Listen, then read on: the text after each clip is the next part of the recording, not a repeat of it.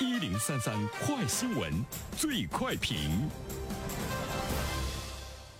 焦点事件快速点评，这一时段我们来关注。近日，中国教育部中外合作办学监管工作信息平台公布已批准终止办学的本科及以上层次中外合作办学机构及项目名单，共涉及中外合作办学机构及项目二百八十六个。那么对此，我们有请本台评论员袁生听听他的看法。你好，安然。啊，最近呢，我们会看到教育部呢是接连出台一些重磅的政策哈。扭转一些在教育方面的事态的发展，其实呢，最终呢，我们会看到更多的呢是体现的是公平两个字。无论呢是在上大学，无论呢是在中小学的学习的过程中，都能够呢让更多的普通的家庭的这些孩子们，呃，能够呢公平的呢接受教育。它也是制止了家庭经济条件比较不错的孩子，呃，可以呢在学习不怎么样的状态之中，花点钱上一个九八五的中外办学，花点钱上一个二幺幺的中外办学。其实呢，那个高考的分数可能连一所普通的高校，呃，一本未必呢都能考得上，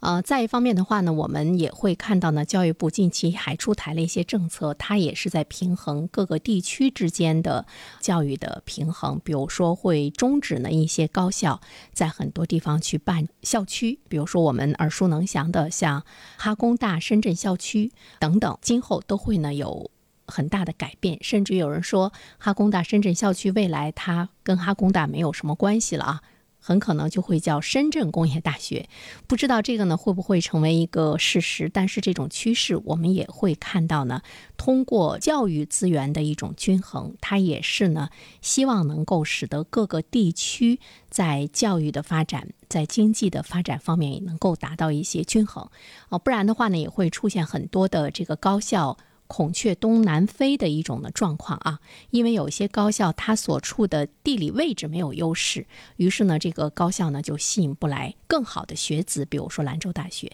比如说呢，我们东北的一些这个大学都呢出现了这样的一种状况。如果没有更公平的一调控的话呢，真的会出现一些枯竭啊。言归正传哈，我们再来说一下呢，就是我们刚才提到的中外合作办学的监管工作平台的信息。要呢停止中外合作办学机构的项目呢，二百八十六个。二百八十六个呢，分布在二十二个省市，黑龙江省呢是最多，达到了一百二十一个，数倍于其他省。呃，相对比来说比较多的，北京三十四个，上海二十九个，辽宁十二个，浙江十一个，其他的呢都是这个个位数。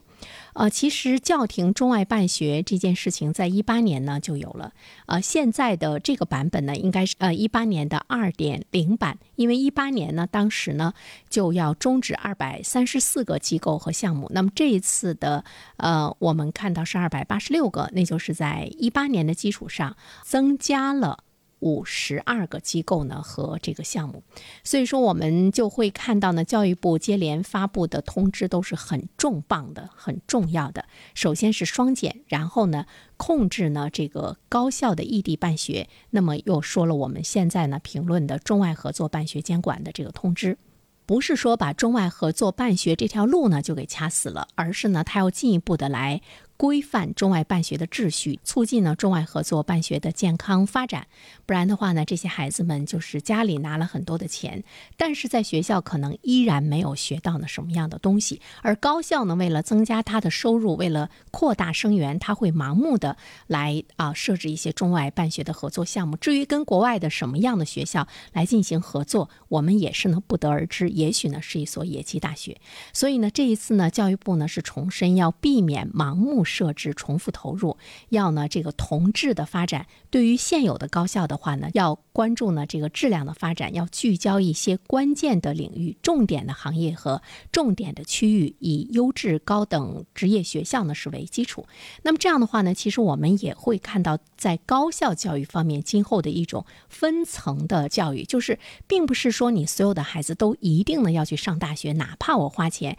上一个中外合作大学，不管呢我毕业之后。会是一种什么样的状况？其实这个教育呢是分层次的，这样的话呢会使得我们的技术方面的教育，还有职业方面的教育呢也能够呢吸引更多的人才，使得我们的教育能够有更好的一种层次化。呃，更主要的是不要在呢高等教育的这条道路上去。为了经济利益而耽误呢更多的孩子，还有一方面的话呢，其实很多的家长也要呢去转变呢观念。好，我们也是拭目以待吧，他未来的究竟呢是什么样的？好了，安然，